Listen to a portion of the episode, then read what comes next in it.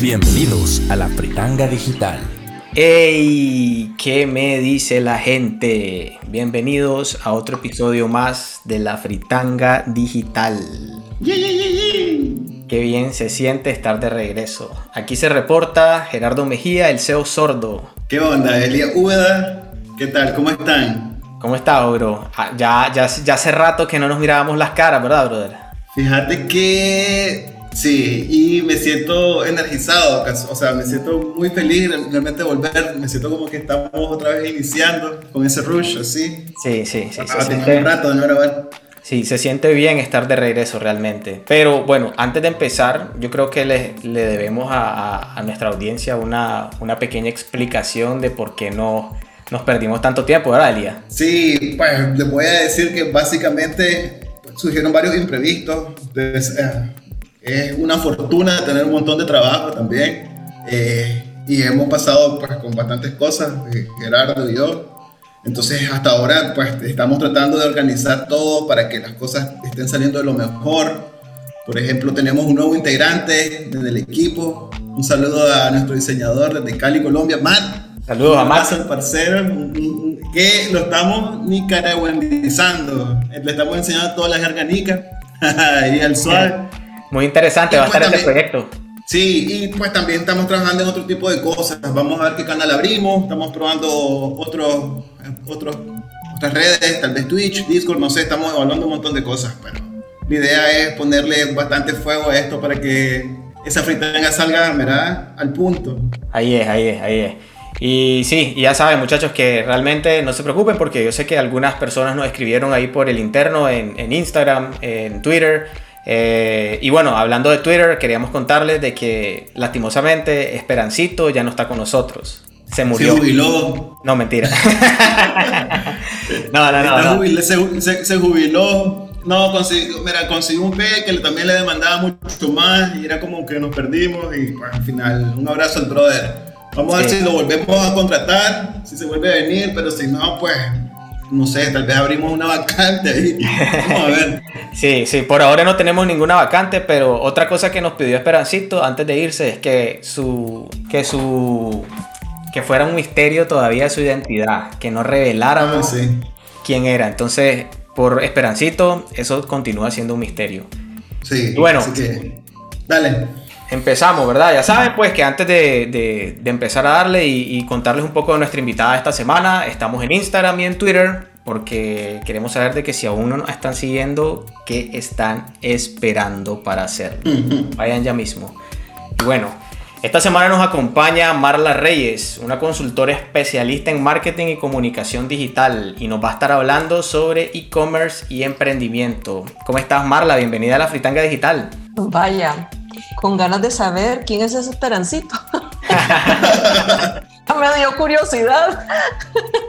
Te, pongo el contexto. Nosotros tenemos una cuenta de Twitter y ahí pues, le pedimos a un brother que manejara esa cuenta en específico, pero no quería, pues, no quería revelar su identidad. Entonces se llamaba Batman Free de Esperancito.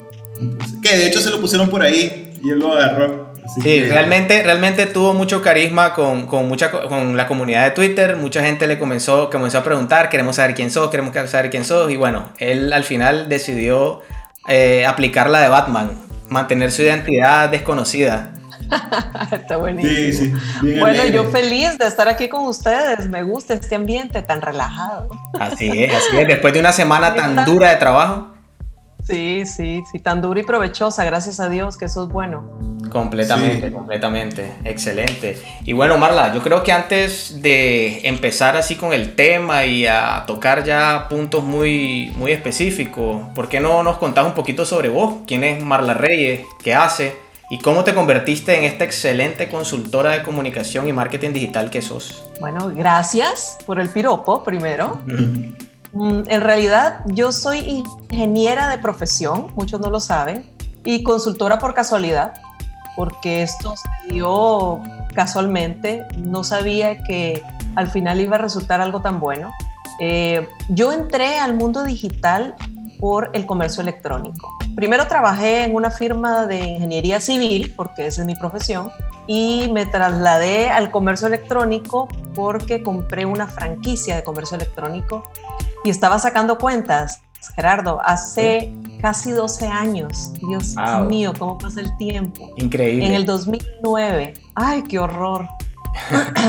Em, y fíjate que con esa franquicia, Proveedores de Nicaragua, incursioné en el comercio electrónico, fui una pionera en este tema, estaba sola, eh, eso no es bueno, les cuento, porque estar sola, sin alguien que te apoye, tratando de estar contra la corriente, fue bastante complicado y no, me fue muy bien. Traté de educar acerca del tema, fue bastante, bastante complicado y este proceso, eh, durante conforme se fue madurando el proceso, me fui dando cuenta de que existía una necesidad en el mercado, una necesidad del marketing y más que todo en el social media, porque todavía no sabíamos lo que era un marketing digital en aquella época. Entonces yo entré al mundo del marketing por mera casualidad, me enamoré de esto, me enamoré de todo lo que tenga que ver con el marketing, de hecho yo ya era marketera de corazón, luego decidí profesionalizarlo, o sea, comencé a, a, a educarme, a tomar cursos, en aquella época no había mucho, eh, saqué una maestría en marketing digital y actualmente me estoy capacitando como especialista en estrategias digitales y próximamente en innovación ya para este año. Siempre hay que estar educando. Yo pienso que todo lo que tenga que ver con educación es fundamental. Mira que yo estoy de acuerdo con eso, con eso último que mencionaste. Algo que yo siempre le, eh, le comento a a mis amigos es que en medicina y en marketing digital uno nunca para de aprender porque este entorno cambia constantemente que uno no puede quedarse con lo que pasó en el 2017, 2018, 2019. Tiene que estar actualizadísimo. ¿Qué? ¿No Yo sumaría la programación. Con lo que pasó? Perdón, no puedes quedarte con lo que pasó el mes pasado. Exacto. Te cambia la plataforma. Por eso cuando vos me dijiste experta en marketing digital, yo te dije, no, experta no, especialista. Porque ¿quién es experto en esto? Es básicamente imposible ser experto. Y marketing digital es demasiado amplio. Entonces te especializas en ciertas ramas del marketing digital, pero es demasiado amplio. Claro. Entonces, heme aquí tratando otra vez de retomar el tema de comercio electrónico. El e-commerce eh, considero que es una gran oportunidad para las empresas, para la pequeña empresa. Eh, pienso que aún en Nicaragua estamos en pañales es una gran oportunidad. Entonces tenemos que ver cómo educar a la población, tanto al consumidor como a los emprendedores, para que se empapen de este tema. Sí, y sumamente necesario, sobre todo, más que todo en el contexto en el que estamos viviendo, Marla. Eh, ¿Cómo ha sido la evolución del e-commerce en Nicaragua en estos últimos cinco años? Hemos visto que ha crecido, eh, nos hemos quedado, vamos poco a poco. Y la otra pregunta que también tengo es cuáles son estos factores que han impulsado su crecimiento y cuáles han sido aquellos obstáculos que lo han retenido. Mira, en realidad el comercio electrónico en Nicaragua ha ido a pasito lento. Eh, si hablamos meramente de comercio electrónico como tal, esto se ha venido haciendo de una forma, le podríamos decir, híbrida o mixta, utilizando los canales como Facebook, Instagram e inclusive WhatsApp, aunque no se utiliza en otros lados. Facebook es como el monstruo aquí, ¿verdad? Eh, nadie siquiera piensa si no tiene una estrategia en Facebook o un canal de comunicación de Facebook y ventas. Y lo utilizan para vender, no como canal de comunicación.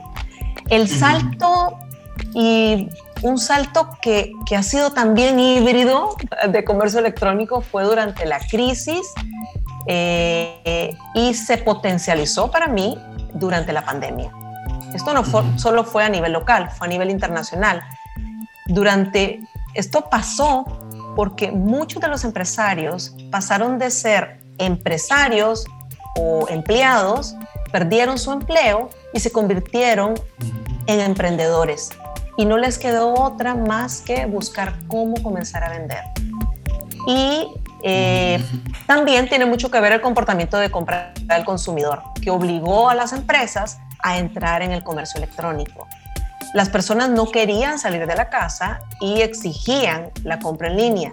La compra en línea como ellos querían, ¿verdad? Porque tampoco es que están acostumbrados a comprar en una tienda, sino que quieren comprar desde Facebook, desde Instagram o que por medio de WhatsApp eh, les vendas. Es bien, bien divertido porque tal vez en otros países no funciona aquí, como está funcionando en Nicaragua, pero eh, el nicaragüense es, exige, por ejemplo, al emprendedor esto es un tema que, que, es importante y siento que es un punto importante de tratar. Le, Siempre toca el tema de que hay que apoyar a lo, a lo, local, que hay que apoyar al emprendedor, pero le exige, por ejemplo, que envíen, que le hagan un delivery el mismo día o mm. ahora después de hacer un pedido. Cuando eso obliga al pobre emprendedor a hacer maromas para poder cumplirle. Total. Entonces, siento que esto ha sido como sin educación, sin entrenamiento previo, los tiramos al ruedo y todavía no sabían cómo era. Así es como se ha venido dando. Ha sido un proceso muy artesanal. Totalmente artesanal. Ahora, los factores que han impulsado su crecimiento y estos obstáculos que, que podemos ver nosotros en cuanto a los factores, un tema que podría impulsar es la educación. La educación sí. es una necesidad. Educar tanto al consumidor, el que va a comprar el producto, como tanto al dueño del negocio, el emprendedor o el empresario que quiere migrar o que quiere hacer un proceso mixto donde tiene su tienda física, pero también tiene su tienda en línea. Educarlos para que realmente hagan todo el ejercicio como debería de hacerse. Impulsar la adopción de nuevas tecnologías en sitios de comercio electrónico robustos. Pienso que algo en que estamos flaqueando también son los diseños. Los diseños no son simples, no son fáciles. Se impulsa mucho cuando el diseño es muy simple, no tiene que ser algo complicado. Claro. Un diseño simple, como los diseños que nos ofrecen Shopify, por ejemplo. Son diseños súper sencillos, donde está un catálogo simple, una pasarela simple, todo es muy, muy accesible para el usuario. Entonces se convierte, y aparte, bastante amigable, ¿verdad? Sí. Porque también un sitio web que no es amigable no te ayuda a impulsar una tienda. Es como tener, yo siempre les digo a los emprendedores, a ver, pensemos en que vos tenés tu tienda física, pero eh, está mal pintada, Mm, no tiene una puerta que te diga eh, esta es la puerta para entrar o no dice abierto, elementos básicos en una tienda. Cuando hablamos de un sitio en línea, debería, para poderse impulsar, que sea súper fácil de manejar, ya de por sí es difícil para el consumidor porque no está acostumbrado a esto. Claro. Trabajar en el tema de la seguridad de los sitios, eso es vital. Un sitio con seguridad impulsa el uso del sitio. Mira, las políticas de envío y de devolución. No hay políticas en los sitios web de comercio electrónico en Nicaragua, no en todos, pero en la mayoría, las políticas de envío son como medio, no están estandarizadas, no existen políticas de devolución. Eh, eso a mí no me da seguridad. Yo tal vez quiero comprar un producto y si el producto, mm, por ejemplo, voy a comprar un par de zapatos y el par de zapatos no me queda, yo tengo que tener la garantía de que me lo van a regresar. Claro. o que me van a hacer el cambio. Ese tipo de cosas hay que estandarizarlas para impulsar el comercio electrónico. Un tema importante, ya es un tema más de país, problema del país eh, y de las empresas de telecomunicaciones, que es la conectividad digital. Nosotros en Nicaragua no contamos con una conectividad en todos los puntos de nuestro, de nuestro querido Nicaragua, ¿verdad? Ya quisiéramos que fuera así, pero no lo es. Sí, es cierto, es muy mm, cierto. Eso, con solo la conectividad, ya ahí tenemos, es un obstáculo. Si mejoráramos la conectividad, se convertiría en una gran oportunidad. Total. Pienso que, no sé qué piensan ustedes, Elías y Gerardo, fomentar eh, modelos de negocio donde eh, sean cooperativos. Eso ayudaría a impulsar el comercio electrónico. Por ejemplo, impulsar espacios como un marketplace por rubro, por, sector. Eso ayudaría muchísimo a impulsar el comercio electrónico. Sí. Fíjate qué curioso que lo mencionabas, Marla. Eh, hemos conocido proyectos casualmente nosotros en esto de a raíz de lo que ocurrió en el 2020. eh, aquí habían, por ejemplo, yo pude detectar dos iniciativas que empezaron a comunicarse eh, durante un momento y una ha sido Mi Radar y otra ha sido Comarket, que eran precisamente plataformas, eh, una por ejemplo, mi radar era más que todo como marketplace, pero ahí entrabas con, con tus productos, tipo eBay. Y con Market lo que hacía era básicamente, vos tenías una empresa, una pyme, es muy pequeña, y vos podías poner tus productos en la plataforma y vos podías pues, comprar como usuario los productos de esa tienda. Y al final no sé qué habrá ocurrido con las dos propuestas, pero me parecía un, algo súper honesto, estaba íntegro, pero ahí sería ver todo el, todo el, detrás pues, que hubo en cuanto a, a, lo que se percibió de la audiencia. Entonces me parece sumamente importante el tema que vos mencionás, de educación. Claro. Cómo empezás a educar a ambos lados. Primero el nicaragüense para que compre estas tiendas y que es totalmente seguro. Y por otro lado, pues los emprendedores de tomar la importancia a todo lo que has comentado. Así es, es importante. El tema de educación es básico, es fundamental. Mira que a mí, me, a mí me, me, me, parece muy interesante esos puntos que, eh, sobre todo el tema de la educación, como te digo, eh, yo con Elías, de hecho, por, por eso surgió este, esta iniciativa. Eh, fue como el podcast, realmente eh, queremos generar un cambio en, en, cuanto a la educación en distintos temas de marketing digital. Entonces es como que eh, sabemos que realmente ese es uno de los mayores obstáculos que existe. Pero mira que realmente el, el, el, 2020 para mí fue como que un antes y un después en, en, el marketing digital a nivel global. Porque realmente nos pegó una pandemia. Eh, hay países que todavía estuvieron muchísimo tiempo en, en, en cuarentena, que de hecho a la fecha todavía están así. Y con eso, pues como vos lo mencionabas anteriormente, se generó un cambio en los comportamientos de consumo de la gente. La gente tenía miedo de salir a la calle, no quería eh, ir a comprar su ropa como lo hacía usualmente. Entonces, ¿qué es lo que, qué es lo que hicieron? Comenzaron a acudir a, las distintas plataformas y a los distintos sitios de e-commerce, ¿verdad? ¿Y qué fue, cuál fue el, el, el resultado de esto? De acuerdo al Oxford Business Group, el e-commerce creció un 37% en Latinoamérica en el 2020 y se estima que este año va a crecer aún más. En el caso de Nicaragua, de acuerdo al estudio de Hootsuite We Are Social, tuvo un crecimiento apenas de 6.7% de las personas que hacen compras o hacen pagos en línea. Yo quisiera saber si realmente ya, ya está muy claro que la educación viene a, viene a ser un, un, obstáculo hacia, hacia este crecimiento lento que estamos viendo.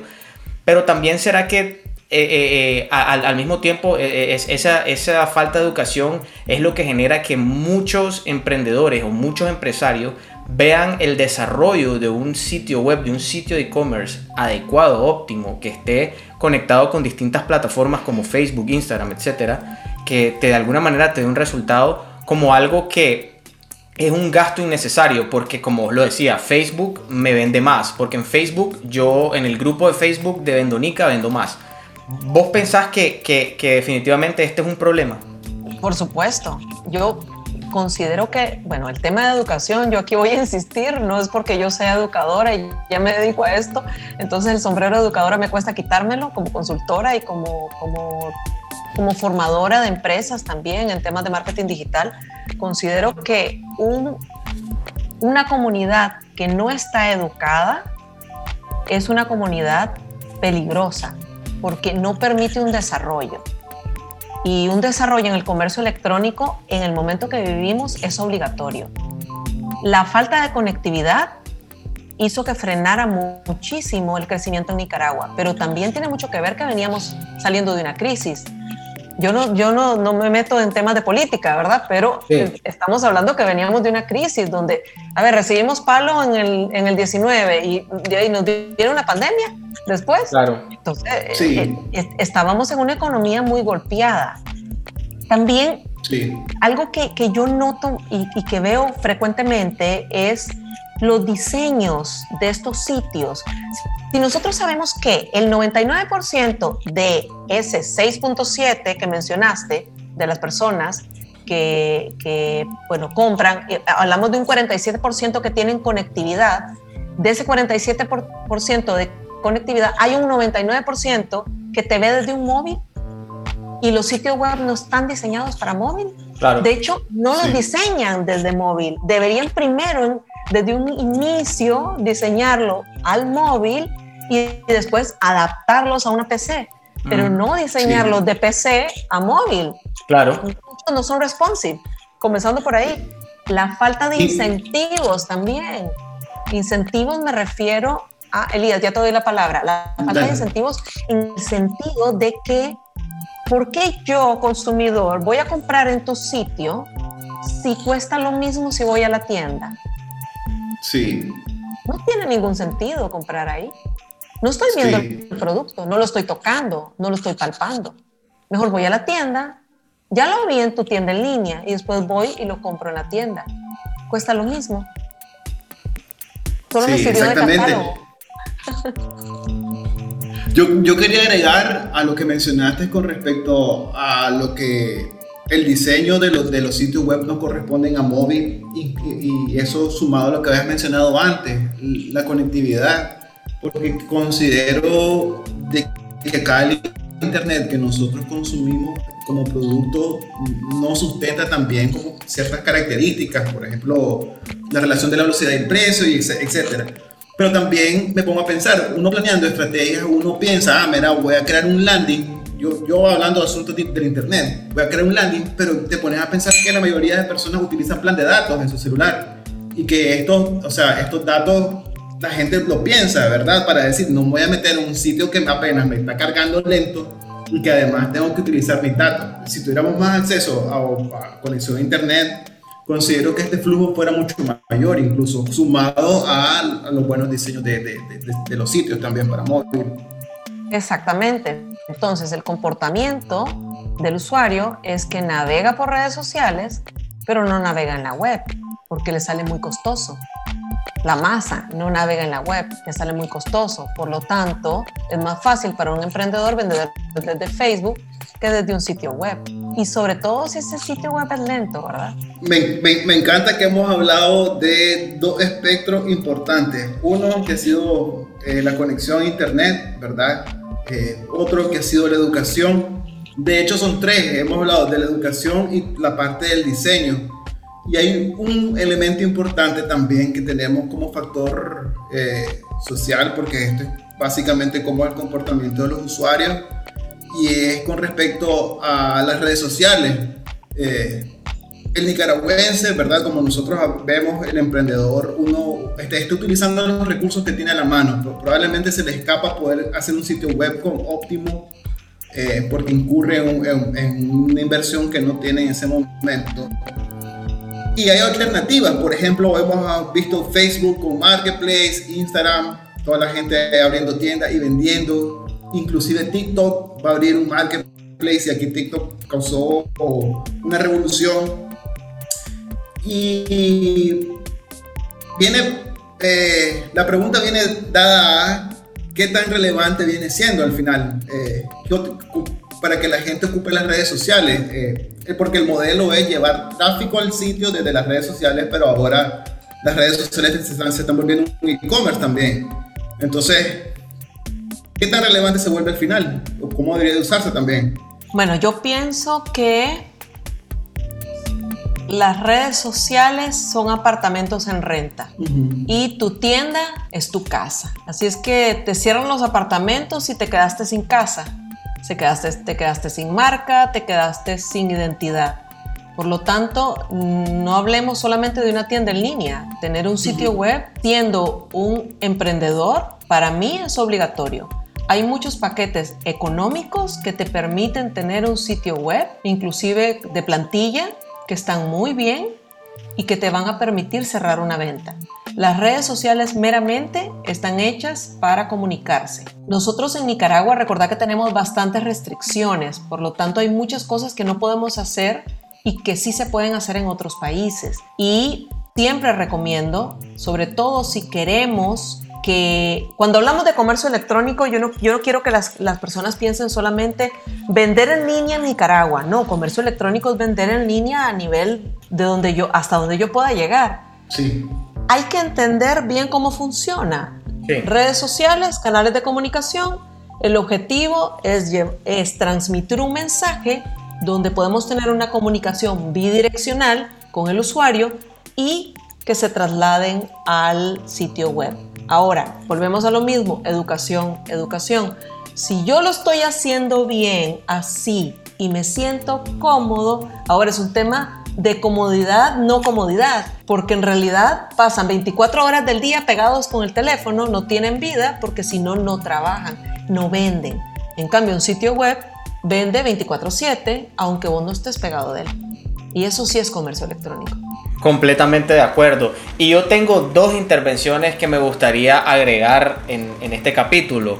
Y la primera es que, y es también un llamado a las personas, que yo creo que el, la estrategia de pensar que las redes sociales son un canal de venta, pensando de una manera eh, a largo plazo o cinco años, me parece que está mal. Está mal porque como te digo, las cosas van cambiando y en cinco años yo estoy seguro de que por lo menos las necesidades de los consumidores van a cambiar drásticamente y tengan por seguro de que van a necesitar un e-commerce y a como lo dice Marla, vean las redes sociales como algo temporal porque en temas de largo plazo no hay una mejor inversión que un e-commerce. Y lo, el, otro tema que, quería, que quería mencionar, así como, como, como un espacio de, reflexión también, es de que, como lo decía Elía, las redes sociales son una plataforma para llevarle tráfico al sitio, ¿cierto? ¿Verdad? Pero llega un punto donde mucha gente dice es que no tengo para pagar un sitio web, no tengo para poder desarrollar una página web, ya como dice Marla, hay muchísimas opciones que están muy accesibles para poder desarrollar un sitio web. Y también el tema de la curva de aprendizaje, considero yo que hay muchísimos tutoriales en YouTube, hay muchísimos cursos en línea, hay muchísimos cursos como los que hace Marla, que son una excelente inversión y considero que no es difícil y bien lo pueden hacer. Así que yo veo que ese tema de los costos es más una excusa que, cual, que decir así como que es, algo que me detiene. Pero bueno, esa es mi opinión, ¿verdad? Espérate. Y en Casa de Herrero Cuchillo de Palo, nosotros estamos así sin sitio web, pero este año estamos proponiendo lanzar el sitio web. Bueno, para que no nos digan, ustedes están hablando, no tienen sitio web. Sí, estamos en eso. Mira, algo importante, Gerardo y Elías, el tiempo de un empresario, de un emprendedor cuesta plata. Y yo tengo mis ventas desde redes sociales, yo tengo que invertir mucho tiempo y eso cuesta dinero. Claro. Cuando un emprendedor está creciendo, no es escalable crecer desde redes sociales, no es escalable y menos haciéndolo solo. Necesitan un equipo que les apoye, definitivamente necesitan una tienda en línea para poder aumentar ventas, eh, si quieren abrir nuevos mercados y verse como una empresa seria, necesitan tener un sitio web que se vea bien, que se vea por lo menos con lo básico, con, una, con un branding adecuado. Claro, Esas cosas son básicas y los emprendedores lo olvidan. Insisto, esto es algo porque nacen de forma espontánea y pues son los todólogos de las empresas, pero en realidad eh, hay muchos elementos importantes que deberían de tomar en cuenta en el periodo de crecimiento. Claro, claro, completamente de, completamente de acuerdo. Eh, mira que una, una, de las preguntas que yo tenía y tiene mucho que ver con un episodio que tuvimos en la temporada pasada, y por cierto, eh, Juan Ortega te mandó saludos porque sabe, porque me ah, Para los que nos están escuchando por, por primera vez en el podcast, eh, tuvimos a Juan Ortega, un, un, nicaragüense que está viviendo en Chile y que también estuvo eh, metido en e-commerce en Nicaragua desde hace mucho tiempo. Y la verdad que es un crack, es un brother del podcast y lo queremos mucho. Y en ese episodio él nos vino a hablar de e-commerce. Eh, y por cierto, para los que no lo han escuchado, el episodio número 5, vayan y escuchen. Porque también... Empezando. Cuando empezamos la fritanga. Sí, cuando empezamos la fritanga. Juan, Juan fue una de las personas que nos empezó a apoyar desde el día uno. Entonces estamos muy agradecidos con él por, por eso. Y, y, bueno, Juan nos vino a hablar ese día de e-commerce en Nicaragua. Y, y, uno de los temas que como que provocó más ruido en, esa, en ese episodio fue el tema de la pasarela de pago. O sea, él decía que ese era como el talón de Aquiles de los e-commerce en Nicaragua. Ahora, yo te estoy hablando que este episodio fue en el 2020, fue como en julio, agosto del 2020. Pero, pero bueno, todavía yo creo que es un tema que, que, da mucho para discutir. Y a mí me gustaría saber, como que, pues, tu opinión de por qué las instituciones financieras no hacen algo al respecto o, o qué están haciendo en este caso actualmente y qué toca trabajar de nuestro lado, por lo menos de, de, los profesionales que estamos involucrados en marketing para poder tener las herramientas de pago disponibles.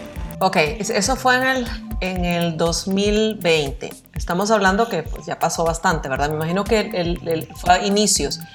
Eh, sí han habido cambios en las instituciones, eh, sí han hecho cosas al respecto, de hecho tienen soluciones, algunos bancos están ofreciendo soluciones, no sé si puedo decir nombres de algunos, sí, sí, eh, están ofreciendo inclusive eh, soluciones específicas como por ejemplo te, dan una solución de sitios web, dan botones de pago, que eso te ayuda mucho a dinamizar, tienen pasarelas, tienen catálogos, tienen todo eso. Ahora, yo, yo pienso eh, que esto va más, más un tema de el, confort del, emprendedor. Eh, él, aunque se siente incómodo, como está en este momento, debería de pasar a, a una zona, pasar por la zona del miedo para llegar a la zona del éxito, pero eso es complicado, ¿verdad? Entonces, tiene que involucrarse, invertir les cuesta mucho el tema de inversión. Entonces, las instituciones financieras dan soluciones para pymes. Los botones son una buena solución, pero también puedes integrar ese botón, por ejemplo, yo lo doy en mis talleres y les explico cómo pueden vender, inclusive armar su catálogo desde una tienda hecha en MailChimp con un botón de pago y podrían estar vendiendo teniendo un sitio web. O sea, hay soluciones para hacerlo. no quieren. Ahora, si por ejemplo vos querés lanzar una tienda en línea, ¿qué es lo que te pide por ejemplo el banco? Un certificado de seguridad. ¿Y esto qué significa? Inversión. Y se niegan a invertir. Eh, esto implica que tienen que hacer cambios y se niegan a cambiar. Cuando yo les digo, a mí alguien me dice, bueno, yo soy una mujer diferente tal vez, yo invierto en publicidad una cantidad alta en publicidad porque yo sé que eso me consigue un retorno de inversión. Cuando yo le digo a un emprendedor que invierte ese dinero en publicidad, te dicen que no, porque no tienen presupuesto. Es más, cuando les pregunto cuál es su presupuesto de marketing, te dicen que no, porque no hay presupuesto. Pero sí tienen presupuesto para otras cosas que no son tan necesarias. Entonces, yo creo que aquí es un tema más de, de cambiar un poco la mentalidad del emprendedor, ver cuáles son las prioridades el problema no es la pasarela de pago, el problema es la informalidad de muchos negocios que no pueden tener una tienda en línea porque tal vez no están inscritos, porque no tienen un RUC, porque no han hecho el proceso para hacerlo, porque y eso es un problema que se ha venido dando. Existe mucha informalidad. Eh, los bancos se están abriendo bastante en este tema, pero el emprendedor también tiene que hacer cambios y tiene que generar compromiso a su negocio. Otro método de pago viable es PayPal. ¿Por qué no utilizar PayPal en un sitio web? Bueno, puede ser que alguien me diga por ahí, bueno, pero es que no recibo mi dinero. Bueno, ahorita existe Zoom, que es una opción que se está usando con el BAC y con Banpro y te permiten integrarlo a tu tienda y vos recibís tu dinero aquí en Nicaragua. Sí, sí, es cierto. Y es una comodidad para todos, o sea, soluciones hay. Simplemente es salirnos de esta zona de confort. Claro. Empresas como Alfa, por ejemplo, que te brindan soluciones llave en mano. Está todo integrado. Claro. Y los precios son ridículos. En realidad, para lo que vos vas a conseguir, son ridículos. Yo siento que aquí es cambio de mentalidad. Tenemos que entender que ya entramos a una era digital que necesita y te obliga a tener un sitio de comercio electrónico para poder salir adelante. Así es, así es, estoy totalmente de acuerdo. Yo quería agregar, decir algo con respecto a eso. Esas soluciones que diste, Marta, incluso te podría decir que si yo soy un emprendedor y desconozco, lo que me voy es hago una búsqueda en Google o vengo y hay grupos de, de, Facebook, hay redes sociales donde uno puede preguntar y muchas veces hay emprendedores que tienen esta experiencia y perfectamente comparten. Y es eso, la habilidad de qué, qué tanto quieres salir de tu zona de confort y buscar soluciones para tu negocio también. eh, vos das muchas charlas, das muchas capacitaciones, talleres, que incluso si yo fuera emprendedor, yo estaría interesado. Entonces también es que tanto uno busca o soluciones allá afuera. Pues no, no, quiero regañar a emprendedores también, ¿verdad? No es un regaño, pero sí es como si tienes una necesidad, sabes que tenés el acceso y podés buscar información al respecto. Hay muchos pilas puestas y que más bien te dan clases. Yo he aprendido de ellos inclusive. Sí. Hay unos que son lo máximo. Entra, eh, comenzaron a salir los marketplaces y están en todos. Y yo, Dios, pero ¿cómo le haces? Y vendo un montón, me dicen, y wow, qué bueno, son casos de éxito. Entonces hay que aprender, yo creo, de, sí, hay, hay, muchos casos de éxito que les ha ido muy bien porque, porque le apuestan a este proceso, porque creen en el proceso y porque saben que va a ser algo bueno y que es un modelo escalable. Entonces yo no, no, no quiero que, que piensen que esto es un regaño. Sí, yo no, siempre digo que hay que salirnos de la zona de confort, inclusive yo cuando siento que estoy en mi, o sea, cuando me siento muy cómoda, tengo que ver cómo me incomodo porque algo malo está pasando. Sí, y con este acceso al Internet, estamos en el pleno 2021, ¿se pueden crear sitios web y tiendas online teniendo éxito? Esa es una pregunta, para, para empezar a, a desmitificar todo esto que hemos venido hablando. Y segundo, ¿cuáles serían las claves necesarias para que un e-commerce funcione al 100% y qué necesitan aprender para poder desarrollarlo? Aquí contribuyendo a esa educación que queremos comunicar. Fomentar. Sí, sí. Ok. Sí se puede, sí se puede. Eh, primero tenemos que entender muy bien cómo, cómo es que está trabajando esa cabecita de nuestro consumidor. Porque hay diferentes tipos de consumidores, dependiendo del producto o el servicio. Entonces, entender realmente cómo compra mi cliente y cómo lo puedo apoyar yo en ese proceso es importante integrar varios canales de comunicación que nos permitan finalizar en una tienda en línea. Eso es importante. También hay que incentivar. Si yo tengo una tienda en línea, incentivemos la compra en la tienda en línea. Por ejemplo, con estrategias de cross-selling o de upselling a ver, yo tengo un conito, quiero comprarme el cono, pero bueno, ok, si le pones el topping de chocolate y el de vainilla, te lo voy, te regalo el de chocolate, ponerle dos toppings. Entonces, no le estoy diciendo que regalen, porque no se trata de eso, sino que son estrategias que te ayudan a aumentar ese ticket promedio y a conseguir ventas. No vendas Sí. al mismo precio en tu tienda en línea como vendes en tu tienda física, ¿sí? Tener también políticas claras de envío. A ver, te los envío los martes y los viernes. Eduquemos a los usuarios, al consumidor. Yo no te puedo enviar Sí. todos los días porque se me sube el precio.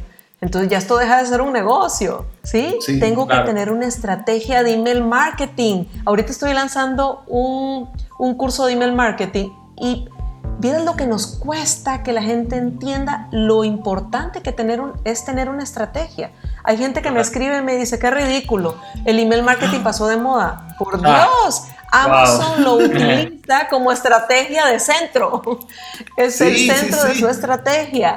¿Cómo es posible que no lo implementen? Campañas publicitarias, aprendamos a invertir.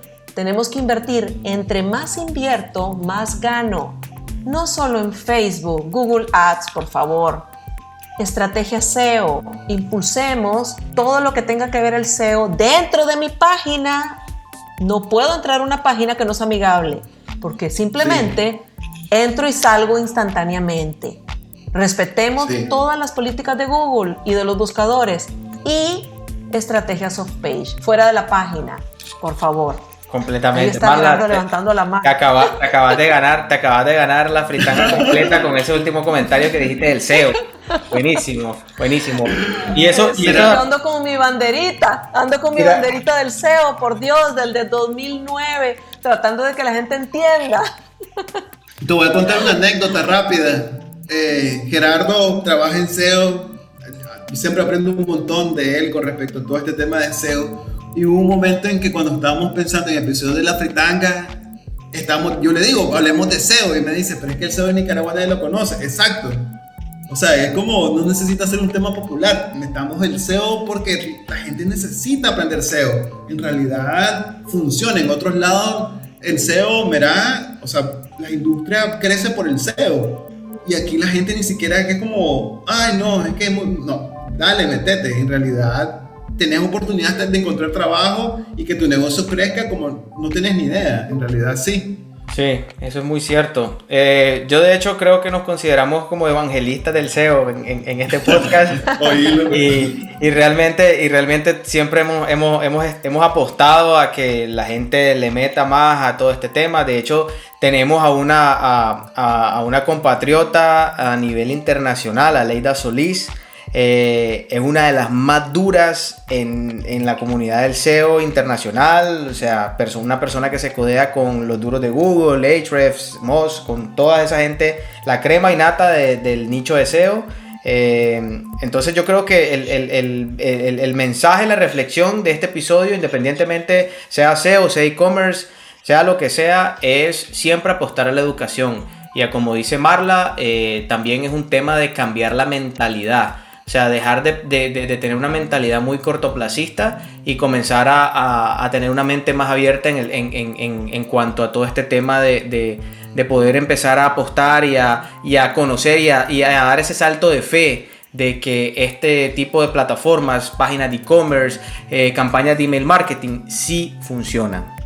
Entonces yo, yo, yo estoy 100% seguro de que las personas que en este 2021 todavía le apuesten a toda esta estrategia, a, toda, a, todo este tema, van a poder ver resultados. Y si no, aquí Marla lo puede corroborar, ¿sí o no, Marla? Por supuesto, es importante, es importante que le apostemos al crecimiento de este país, al crecimiento del comercio electrónico en Nicaragua. Hay muchas oportunidades. Algo importante también, cuando hablamos de comercio electrónico, yo, yo siempre pienso de que no tenemos que pensar solamente localmente. De hecho, yo cuando vendo un taller no pienso que lo voy a vender solo en Nicaragua, pienso que lo vendo en Costa Rica, en México, en Estados Unidos y ya lo, lo, estamos vendiendo nosotros. Si nosotros pensamos en vender un producto y a mí me da mucha tristeza cuando, por ejemplo, un emprendedor me dice, ves que quiero tomar fotografías y catálogo con fotografías que no son buenas, no te ayudan a vender. Comenzando desde ahí, el contenido que generamos para nuestro sitio web tiene que ser de buena calidad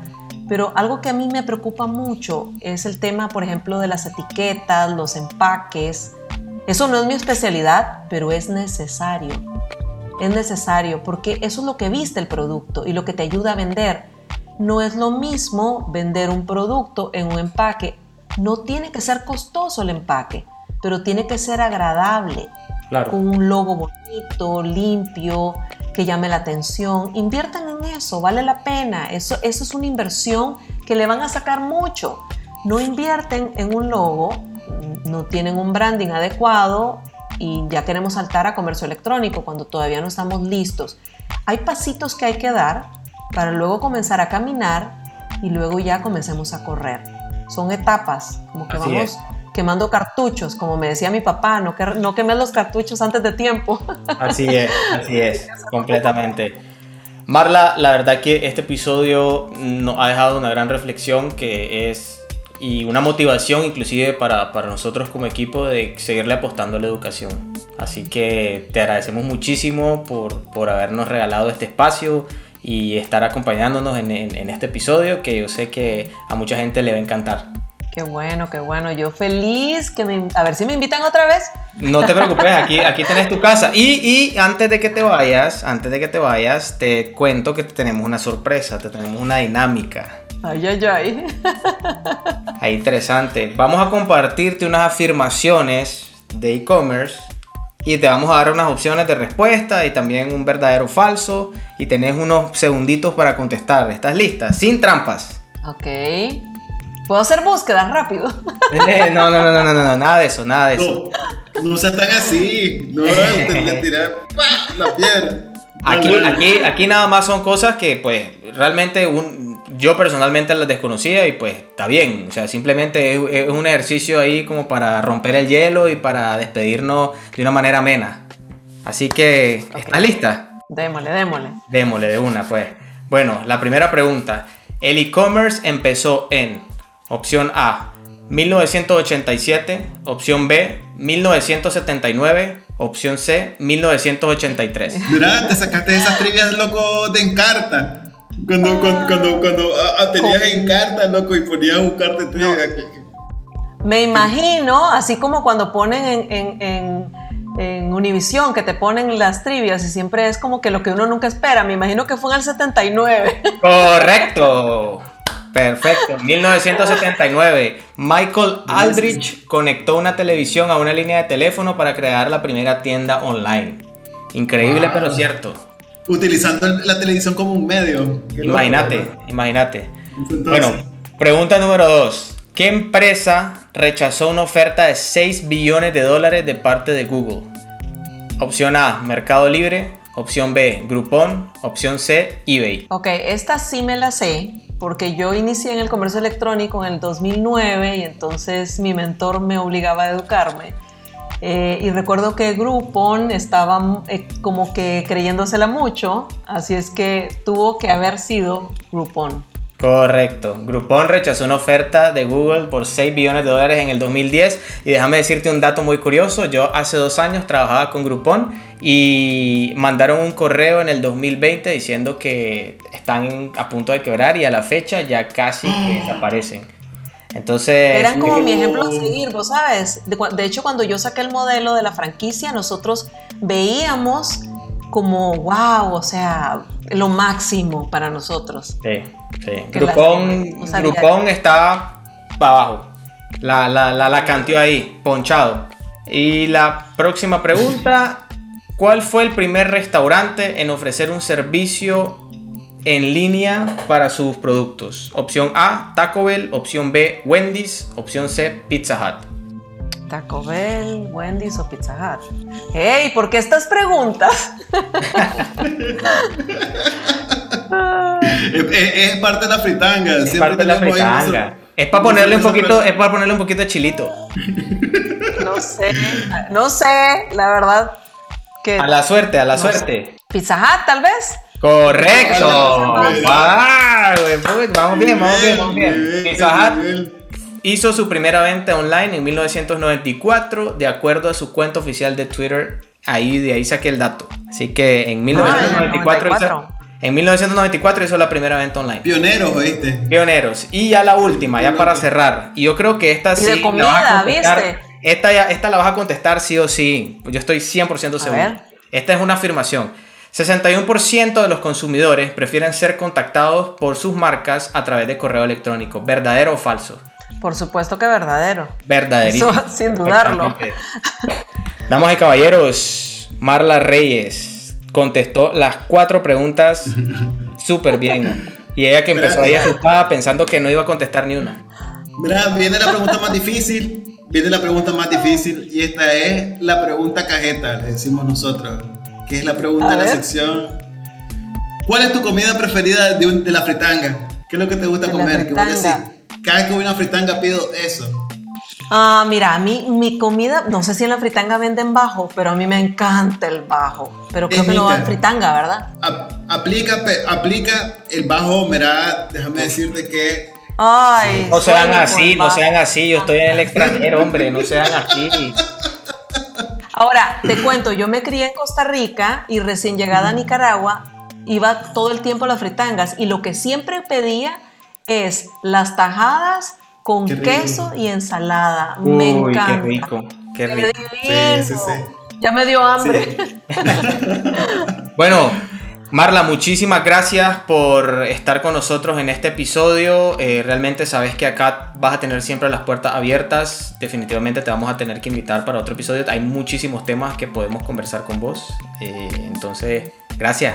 Te agradecemos muchísimo. Gracias, gracias por invitarme a la orden para lo que ustedes quieran y todo lo que podamos compartir.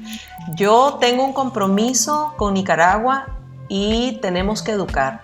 Educar, así es. aumentar el conocimiento en temas digitales y aquí aprendemos todos, en realidad. Que esto Así es un es. tema de, de- de- donde yo me he dado cuenta que cuando yo estoy en un taller, yo aprendo de los emprendedores Así es. y ellos aprenden de mí. Esto es algo Sí. bidireccional como las redes sociales. Aprendemos todos. Así es. yo te quiero ofrecer una invitación abierta. Es un compromiso, creo yo, y una promesa que tenés que volver a venir, Marla. Creo yo que es parte de lo que venimos haciendo y vos ayudándonos a colaborar con este podcast que es educar. Precisamente tenemos una audiencia que hay personas que quieren conocer más de este mundo y esto le da amplitud también para poder seguir con esta labor de, de educación que estamos haciendo. Y agradecido por tu conocimiento, por compartirnos tu experiencia, por tu tiempo, Marla. Y qué más que te puedo decir, gracias. ¿A dónde te pueden encontrar? ¿A dónde te pueden encontrar en redes sociales? En todas las redes sociales, Marla Reyes R Instagram, Marla Reyes Marketing Digital Facebook, Twitter, eh, Marla Reyes R, tengo LinkedIn, tengo todas, qué horror. Y está ofreciendo, y está, ahorita tiene un curso de email marketing, ¿cierto Marla? Aprovechen. Ahorita tenemos un curso de email marketing que está espectacular, no es porque lo haya diseñado yo, pero me enamoro de mis cursos, ¿qué te puedo decir? Nos, nosotros tenemos una filosofía y es que quien educa aprende dos veces, quien enseña Totalmente. aprende dos veces. Así que Totalmente. gracias Marla. Gracias Marla por acompañarnos. Un abrazo, un abrazo a ambos. Y bueno, gente, excelente episodio. Fue, es espectacular estar de regreso, ¿verdad, Elia? Qué alegre, mira, me siento ahorita que aprendí un montón. Ahorita voy a, a empezar a replicar todo lo que aprendí, hablarlo, y decirlo por todos lados. Son divertidos. Así es, así es, así es. Les cuento, me tomé dos copas de vino, así que me relajé bastante. Y aquí estamos con, con Gerardo con su flor de caña, ya que no olvida su tierrita. Así Ahí es. haciendo propaganda yo con mi cerveza, así que Si me invitan otra vez, venimos a Por hablar de otra vez. ¿Sabes, sabes que deberíamos de hablar de, de- Vos sabes que a mí el tema de emprendimiento, pues en sí no es mi especialidad, pero por ejemplo temas de comunicación, que también vos sos especialista en eso. Me encanta la- todo lo que es la comunicación digital. fíjate que tenemos pensado y lo estoy adelantando, ¿verdad? Me, me estoy tirando la Spoilers, spoilers.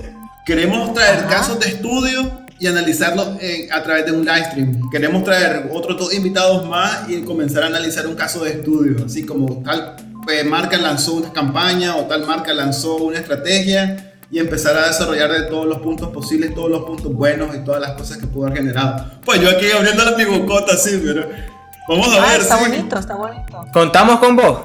Sí, por supuesto. Sí. Buenísimo, Sí, buenísimo. a mí me, me encantan los casos, me encanta. Eso es parte de, de una metodología que nosotros aplicamos porque es lo mejor. Sí. Fíjate que a mí me gusta estudiar mucho el comportamiento del consumidor y el comportamiento de los usuarios.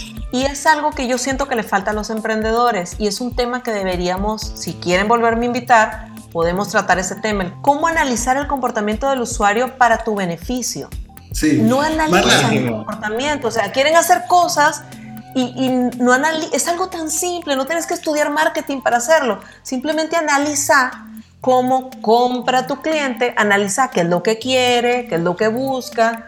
Eso es lo único que tienes que hacer. Yo paso analizando todas las marcas. Analizo los influencers, analizo las marcas que venden, a las que venden productos, servicio, analizo mi competencia. En eso vas, paso una gran parte de mi tiempo. Es bien importante analizar tu Sí. mercado. Eso te ayuda Mira, muchísimo a crecer. La invitación ya está, Marla. Este episodio ya, ya se va a dar. Ah, ok. aquí, aquí ya nos dijiste si queremos. Mira, Sí. ahorita este tema, es- de hecho te voy a confesar. Ya te comprometiste, ya te comprometiste.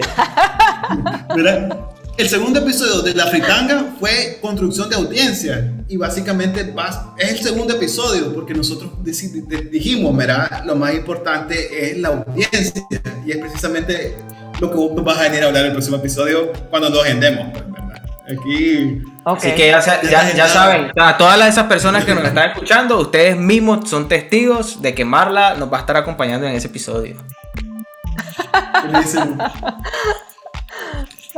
Buenísimo. Buenísimo. Y bueno, gente, ya saben que la próxima semana venimos con live. La bicha del viernes regresa y regresa más chingona que nunca, ¿verdad, Elías? Estamos emocionados otra vez por la bicha del viernes, ya que podemos llamarnos tres personas al mismo tiempo de estas cosas que hace Instagram. Así que vamos a estar. Habrá cuatro. Gua- Así es, así vamos es. a hacer eh, este mismo formato nada más que en Instagram, así, nada más que con más cervecitas de por medio. Con más cervecitas de por medio y con más interacción de la gente ahí, escuchando participación. En el próximo live vamos a estar con una invitada muy especial y vamos a hablar de cómo llevar una vida más sustentable. Cómo poder generar acciones que de alguna manera ayuden a poder preservar el medio ambiente, a poder ayudar a consumir productos que no contaminen y muchas más cosas. Pero no le voy a hacer más spoilers, así que espérense hasta el 14 de mayo para ver ese podcast, ese live. Qué bueno. Qué bueno, qué bueno, me gusta, me gusta. Buenísimo, no te lo perdás, Marla, ya sabes, ahí vamos a estar en redes sociales. Vos ahí solo le, solo le, le, pones el recordatorio y ya vamos a estar en ahí en el live. Ok, ok, yo voy a, hacer, voy a estar presente, de fijo que sí. Buenísimo, buenísimo. Y bueno, gente, aquí se despide Gerardo Mejía, el CEO sordo. Elia Úbeda, de este lado. Y nuestra invitada. Marla Reyes, gracias por invitarme. Excelente. Ya saben, nos pueden seguir en nuestras redes sociales, en Instagram como arroba la fritanga digital y en Twitter como arroba fritanga digital. Así que nos vemos dentro de 15 días en otro episodio. Ahí se ven. Chao. Cuídense un montón. Protéjanse. Mascarilla, lávense las manos también. Importantísimo. acuérdense que el COVID todavía está ahí. Así que protéjanse. A donde vayan con tapabocas. Un abrazo. Chao.